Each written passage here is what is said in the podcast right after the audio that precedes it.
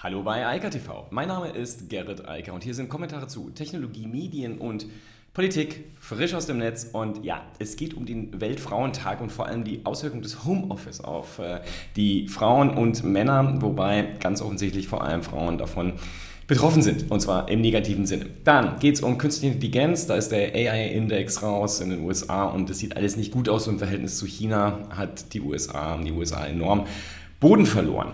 Außerdem geht es um Jeff Bezos und seine Pläne, wie er Amazon eigentlich cooler machen wollte, aber dass das nicht so richtig geklappt hat. Und dann geht es um Jack Dorsey. Und das klingt eigentlich wie eine Nichtmeldung, aber das, was Dorsey da gerade macht und seinen allerersten Tweet äh, versteigert, ähm, ähm, das ist sehr, sehr spannend und könnte ein interessantes Modell für viele, viele, viele andere Medienbetreiber in Zukunft werden.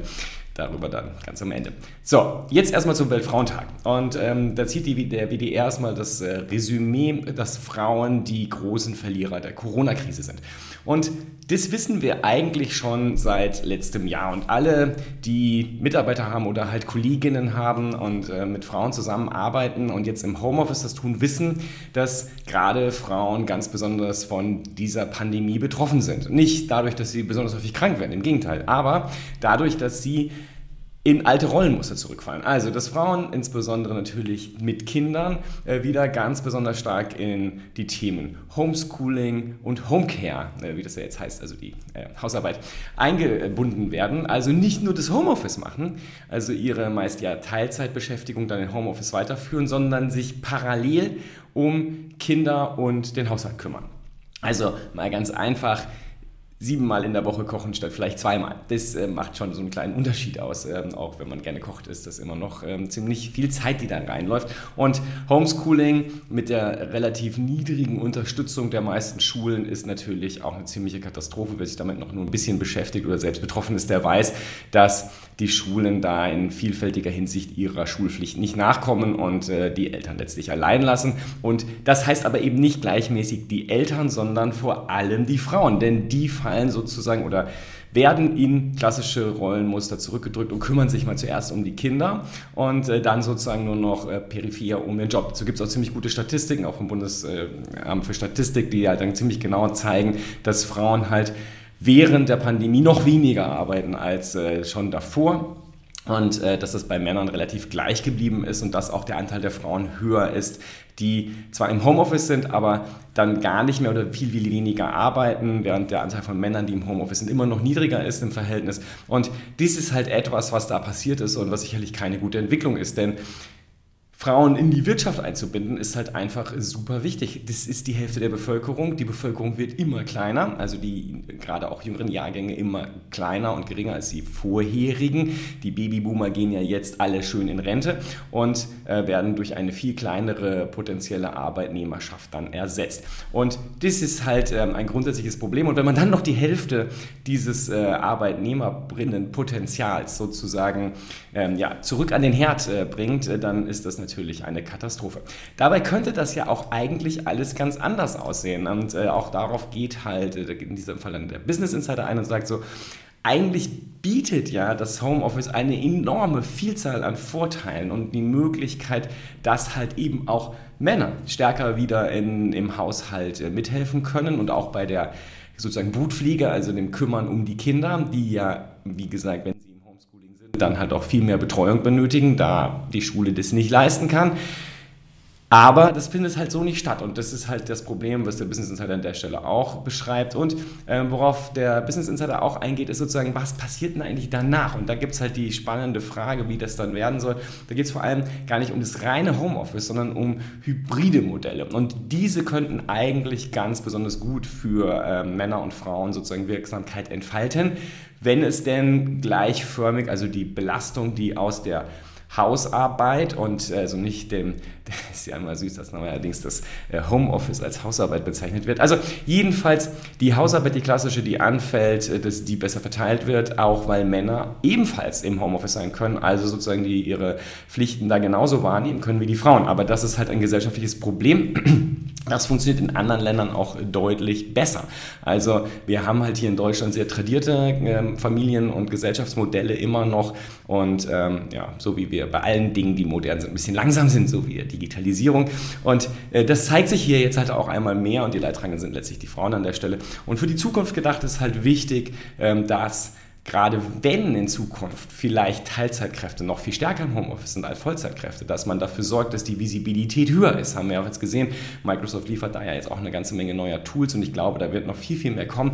Der ganze Bereich des Homeoffices und der, der Tools und Gadgets, die da gerade entsteht, der wird sich noch massiv ausbauen, auch stark in dem Bereich Augmented Reality, Virtual Reality und ich glaube, dass das dafür sorgen wird, dass dann auch tatsächlich Teilhabe möglich ist, sowohl in der reinen Präsenz, also der Sichtbarkeit, der Visibility, als auch ähm, in der tatsächlichen Teilhabe an allen Aufgaben inklusive der echten Hausarbeit. Ja, also schon was anderes als das Homeoffice. Künstliche Intelligenz, ja, spannendes Thema und ähm, hier geht es jetzt ausschließlich um den Vergleich vor allem von den USA und China. Und ähm, der Annual ähm, AI-Index ist halt draußen und sagt, es gibt eine klare Industrialisierung, also künstliche Intelligenz, vor allem soll ja immer schön differenzieren. Deep Learning, also maschinelles Lernen, das ist sehr stark mittlerweile in den Unternehmen angekommen. Es ist bezeichnen, der Studie bezeichnet es als industrialisiert. Es ist also nichts mehr, was irgendwo in den Forschungs- und Entwicklungsabteilungen rumlagert und lungert und getestet wird, sondern tatsächlich mittlerweile Produkte sind. Das wissen wir ja auch alle. Wir alle interagieren mit äh, Software mittlerweile, die deutlich mehr kann, deutlich klüger ist ähm, als äh, das, was man vorher von Software so erwarten konnte. Und das Problem ist nur, wenn man sich drei Faktoren anschaut, ähm, nämlich insbesondere den wissenschaftlichen Bereich, den Startup-Bereich und äh, dann halt auch sozusagen die Kommunikation, dann sieht man zum Beispiel in den USA ganz klar, die USA haben bei den wissenschaftlichen Zitierungen von Publikationen im Bereich KI ganz massiv verloren, stehen jetzt mittlerweile deutlich hinter China. Ähm, das gleiche geht, äh, passiert, wenn man sich anschaut, wie das Funding von Startups im Bereich der KI aussieht. Auch das ist in China weit höher, oft genug darüber gesprochen. China als, als Land, ja, also nicht mal im Privatsektor, sondern als Land investiert ja mehr als 30 Milliarden Dollar jedes Jahr in den Bereich AI.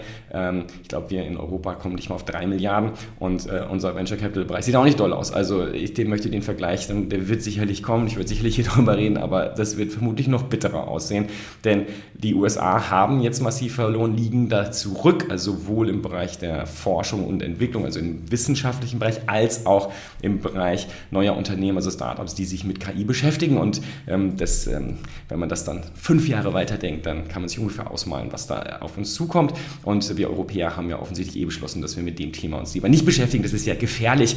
Ich habe oft genug auch darüber gesprochen im letzten Jahr.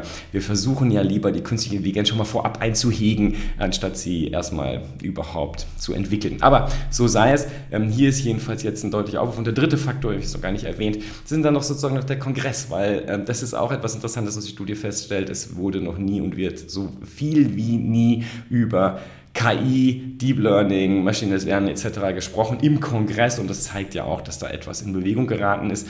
Und ich glaube halt, wenn wir das einfach irgendwann später rückblickend sehen werden, dann werden wir sehen, dass wir einen riesen Fehler gemacht haben. Auch hier zum Beispiel ganz klar in Deutschland. Wir investieren gerade, ich glaube, 30 Milliarden über die nächsten Jahre in so einen Quatsch wie Kohlekraftwerke, anstatt die einfach auszuschalten. Ähm, und äh, wir investieren halt nichts in den Bereich der Kleckerbeträge im Verhältnis in den Bereich KI. Und wenn man dann noch den Privatsektor anschaut und die Investitionen, die in Unternehmen laufen, ist das auch minimal im Verhältnis zu den USA und noch kleiner im Verhältnis zu China. Und äh, das ist keine gute Grundlage für die Zukunft. Und äh, wir stellen da halt gerade die Weichen falsch. Also ähm, das Thema Digitalisierung, das eh schon uns vorbeigegangen ist, äh, das äh, sich ja jetzt durch Big Data und KI nochmal vertiefen wird. Also noch viel mehr Auswirkungen haben wird als das, was bisher so in der, an der Oberfläche mit Themen wie E-Commerce und Ähnlichem passiert ist, das wird jetzt sozusagen externalisiert an andere Länder. Wir werden also Dienstleistungen dann einkaufen ähm, und zu Konsumenten werden und was das äh, für Folgen haben wird, das werden wir dann sehen. Aber ich glaube, dass das nicht besonders klug ist. Also unsere Wirtschaftspolitik versagt da schlicht und ergreifend, weil sie überhaupt nicht auf die Trends setzt, sondern auf die Vergangenheit und versucht, Sachen wie Automobil, Kohle und so ein Quatsch irgendwie am Leben zu halten, obwohl alle wissen, dass das nicht mehr die Zukunft sein wird. Also es ist nicht mal mehr die Gegenwart und kümmert sich halt nicht um das, was morgen da sein wird. Und äh, das sind halt ganz andere Dinge. Da geht es im immer weniger um Hardware und also um Atoms und immer mehr um Electrons. Aber so sei es, können wir halt nichts dran ändern. Das sieht man zum Beispiel auch ganz interessant. Da gibt es einen sehr spannenden Artikel von Fast Company zum Thema Amazon. Und der sagt halt, äh, Bezos hat immer versucht, das Design von ähm, Amazon-Produkten, also es geht hier nicht um die Website oder so, also auch ein bisschen, aber vor allem um die Produktwelt, also Kindle und so weiter, zu optimieren. Und eigentlich wollte Bezos gerne so cool sein wie Apple oder Nike. Und ähm, gut, dass ihnen das nicht gelungen ist, wissen wir alle. Aber ich finde, der Artikel ist ein bisschen unfair, weil wenn man so sieht, also sie zeigen auch die Bilder und die Produktentwicklung von dem ersten Kindle bis zum heutigen, auch das ganze Portfolio rund um Alexa, also die, die ähm, Smart Speaker, da sieht man schon, dass das Produktdesign immer, immer besser geworden ist und auch vielleicht noch nicht cool oder noch nicht cool genug ist, um mit Apple oder Nike zu, ähm, in den Wettstreit zu treten. Aber ich glaube, es muss man noch ein paar Jahre abwarten. Amazon ist auch immer noch sehr jung im Verhältnis zu den beiden Unternehmen und hatte nicht die Zeit, das zu machen. Nichtsdestotrotz sehr spannender Artikel und ein Teil fand ich besonders interessant, ähm, das sozusagen es wird ja immer gesagt, Bezos ist so extrem nutzerzentriert. Also nein, vor allem Kunden zentriert. Also ist das ja sozusagen, egal was man über Amazon liest und denkt, ähm, der Unterschied zwischen Amazon und allen anderen Händlern da draußen ist, dass Amazon vom Prinzip her unglaubliche Mengen an Geld in Forschung und Entwicklung stellt, ein Zehntel ähm, des Umsatzes und vor allem dahin fokussiert, dass der Kunde besonders gut bedient wird. Das merkt man halt immer, wenn man was retourniert oder ähnliche Sachen macht. Da ist Amazon immer noch Lichtjahre voraus. Die Geschwindigkeit, mit der geliefert wird, also die ganze Logistik, das Fulfillment, wie es läuft, das ist unglaublich beeindruckend. Und das ist so etwas, was man ja auch persönlich, also personalisiert, personifiziert in Jeff Bezos und sagt, das ist eigentlich seine Stärke, zu sagen, ich will unbedingt gucken, was der Kunde will und will dessen Wünsche erfüllen. Und zwar am besten präventiv, also bevor der überhaupt wusste, dass er diese Wünsche hatte. Aber, und das ist das Interessante an diesem Artikel, fand ich zumindest, sagt halt auch, er ist nicht human-centric, also nicht äh, zentriert um den Menschen, sondern er sieht den Menschen halt als Kunden. Und das Ergebnis ist halt, dass die Produkte vielleicht schneller geliefert werden, billiger sind und so weiter und so fort, aber nicht unbedingt Sachen wie, also cool ist ja ein Wert, das ist ja eine Markenthematik. Das ist ja etwas, wo es nicht darum geht, was man objektiv messen kann, sondern was die Menschen glauben über eine Marke.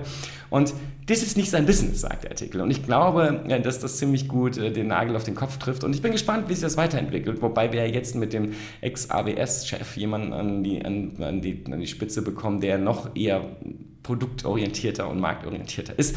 Insofern mal schauen, wie die Designer das machen. Hier, wie gesagt, interessant, es wurde mit sehr vielen Designern gesprochen, die für Amazon gearbeitet haben. Es ist interessant zu lesen, ähm, woran was so gescheitert ist und ähm, wie welche Entscheidungen getroffen wurden.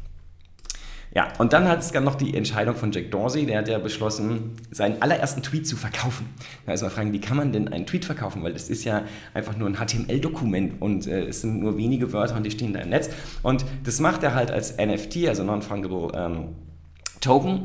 Das ganze Ding basiert auf einer Ethereum-Blockchain und das Interessante ist an NFTs, dass die halt in diesem Fall zumindest einmalig sind. Also wird das, man kauft jetzt hier zwar in gewisser Weise ja eigentlich so eine Unterschrift. Ja? Also man kauft die Bestätigung des Eigentümers eines Digital Goods, nämlich dieses Tweets, und sagt, der gehört jetzt dir und ich kann das auch nicht noch weiter verbreiten. Es ist sozusagen einmalig und ich übertrage dir die Rechte jetzt daran und sage, dass es dir gehört. Also in gewisser Weise ist es quasi, ich sag mal, ein Druck, der aber jetzt mit Jack Dorseys Unterschrift versehen wurde und diesen Druck habe ich jetzt gekauft, wenn ich ihn kaufen würde. Das Problem ist nur, dieser Tweet, die Versteigerung läuft und aktuell liegt es irgendwie bei 2,5 Millionen Dollar. Interessant äh, wird zu sein, wer sowas dann am Ende des Tages gekauft hat. Was ich spannend finde und deshalb erwähne ich es hier auch, ich hatte nämlich letzte Woche überlegt, ob ich es erwähne oder nicht. Aber mittlerweile ist der Wert so hoch, dass ich immer darüber sprechen muss, alleine weil, es jetzt, weil wir für wenige Wörter 2,5 Millionen Dollar bezahlen oder dass jemand bereit ist, dafür so viel zu bezahlen. Und das Interessante meines Erachtens ist, dass hier ein ganzes Geschäftsmodell wartet und gerade für die Medienindustrie eigentlich da ist. Ähm, sieht das ja auch an Tools wie Steemit. Ich habe dann einen ewig alten Account, wenn wir uns auch mal nochmal anschauen, was ich mit dem mache. Ähm, da geht es zwar nicht um MFTs, aber auch um eine, ähm, die, ich sag mal, äh, Verblockchainung von Inhalten und auch das Payment dafür, ähm, wie, wie das aussehen soll, wie Inhalte bewertet werden und wie auch das äh, Monetarisieren von, in dem Fall Texten, durch Autoren funktionieren kann. Und das ist das, was hiermit in den, ins Licht der Öffentlichkeit gezogen wird, weil die Nummer halt so groß ist und man das wahrscheinlich bald auch in anderen Zeitungen lesen kann, außerhalb der Tech-Branche. Dann werden natürlich alle die Köpfe schütteln und sagen, was ein Idiot, ähm, der das dann gekauft hat für vielleicht noch mehr als 2,5 Millionen Dollar, vermutlich. So, aber interessant ist halt, wenn wir uns dahin entwickeln, dass wir Digital Goods auf einer Blockchain haben und akzeptieren, dass sie tatsächlich einmalig sind, auch wenn sie wir können alle auf diesen Tweet surfen, ja? also wir können es ihn jederzeit angucken.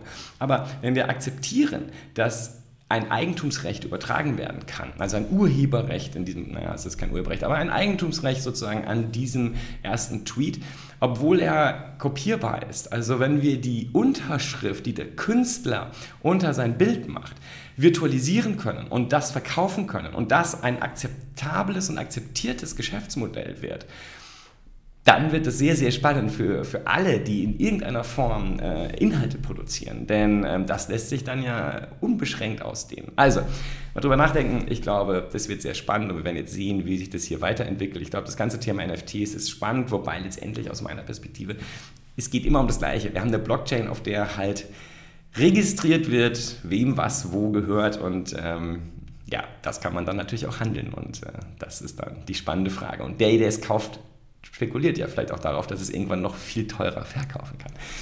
Anyway, in diesem Sinne, ich wünsche eine wunderschöne Woche und wir hören uns morgen wieder. Bis dann. Ciao, ciao.